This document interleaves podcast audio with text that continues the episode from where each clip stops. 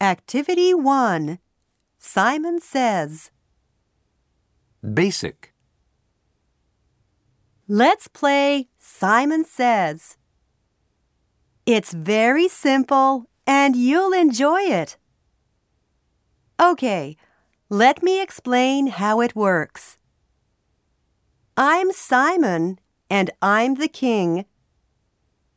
You have to do what I say. When I say, touch your head, you touch your head. When I say, touch your shoulders, you touch your shoulders. When I say, touch your knees, you touch your knees. Okay? How do you win the game? It's easy. Just follow what I say. If you don't make a mistake, you win. If you make a mistake, I win. That's it.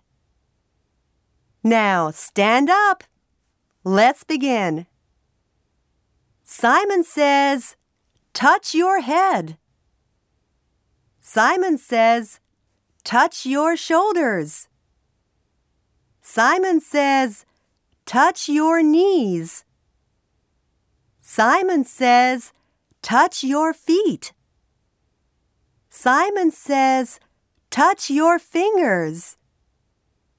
Simon says, touch your nose. Nice try, but you made a mistake, so you must sit down. I'll go faster. Simon says, touch your eyes. Simon says, touch your back.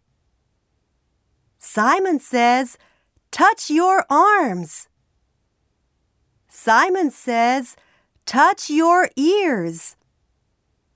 Simon says, touch your lips. That's it for the game. If you're still standing, you're the winner. Let's give a big hand for the winners. We'll play this again, okay?